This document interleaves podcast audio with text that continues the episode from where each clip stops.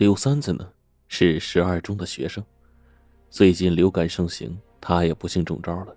这天呢，他在素有校园侦探之称的好友童风的陪同下呢，来到校医院打点滴。校医老孟和刘三子挺熟的，他边给刘三子挂上吊针呢，边和他们聊起了本市最近发生的一起案子。师范大学南校区。尽管还在施工，可是因为学校扩招，那里已经住了数千名的学生。三个月前，也就是三月初，女生五零二寝室一个叫邓雅芝的大一新生吊死在房间里了。邓雅芝读的是中文系，那天呢，和她同寝室的另外三个女生和南校区其他学生都去了市中心师大本部上大课，等他们回来。一推门，只见邓雅芝吊在电扇上，舌头伸得长长的，身上还穿着那件湖蓝色的裙子，上吊用的竟然是那件裙子的腰带。电扇的正下方是宿舍的一张方桌，方桌下倒了一张椅子，三个女生一路惊叫着跑到学校保卫处报告了情况，保卫处的人急忙报了警。那天是周五。警方很快就查明了邓雅芝没去本部上课的原因，是因为痛经。事发现场勘查之后呢，警方得出的结论是邓雅芝是自杀身亡。童风呢，却皱着眉头问：“孟伯伯，你怎么知道这事儿啊？”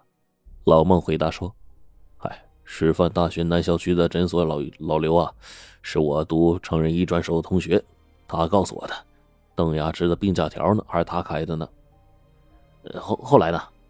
刘三子迫不及待的追问下文。邓雅芝的父亲邓阔是本城的一个菜农，得知女儿自杀的死讯，他第一时间赶到学校。可是无论警方怎么说，他都不相信自己生性乐观的女儿会走上一条不归路。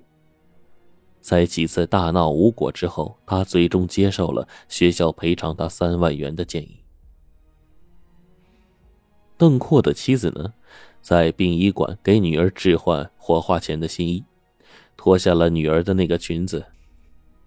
看到裙子后摆上用黑笔写下了字：“高桥，我死都会来找你的。”邓阔看到这行字，怎么也不同意马上火化自己女儿了。就在这个时候。幺幺零接警台接到师大南校区保卫处的又一个报案电话，说学校里又死了一个学生。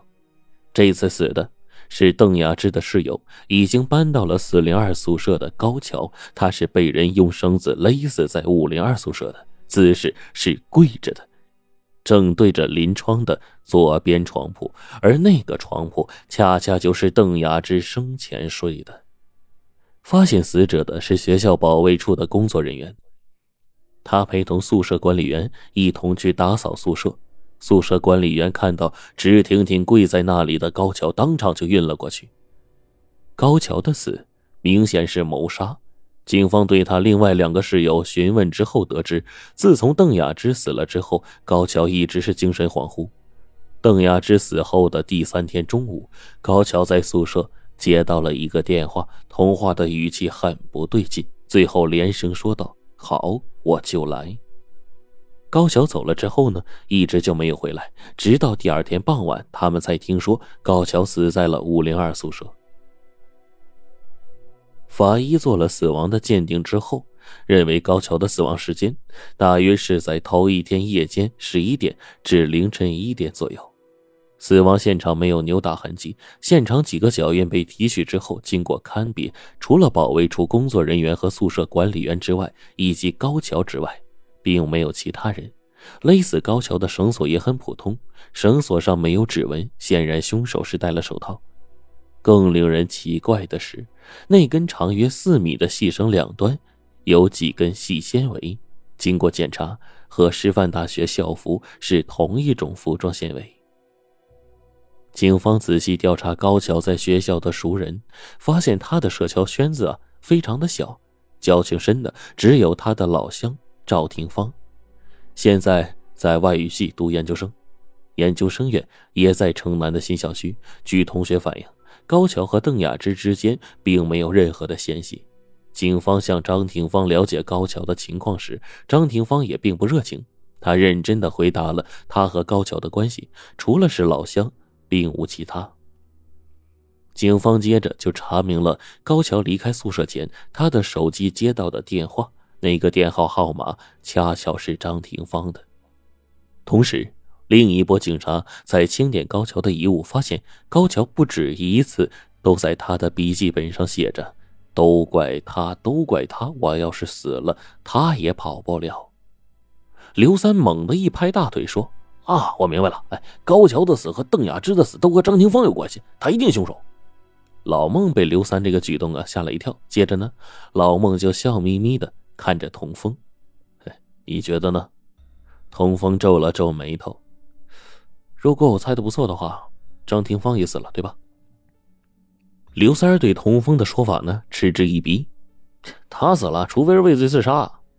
老孟是目瞪口呆的看着童风，夸奖着说：“小伙子，这回啊还真被你猜对了，张廷芳的确死了。就在警方准备对他进行提审的时候，四下找都找不到他呀。结果呀，他竟然从研究生院的教学楼顶跳下去了，留有遗书，说他对不起邓雅芝，也对不起高桥。张廷芳一死呢？”所有罪责理所当然的就指向了张廷芳，他的遗书也被当成了他犯罪的证据。案子按说到这里就该结束了，可谁知道四零二剩下的两名女生也出事了，一个疯了，一个精神衰弱，都退学回家了。这件事儿啊，就越发的离奇了。案子到了这个时候，已经是很难查清楚了。因为邓雅芝和高桥的尸体已经被火化，两人的遗物呢也被各自家人领了回去，卖的卖，烧的烧。迫于无奈，公安局就采取了悬赏查线索的方法。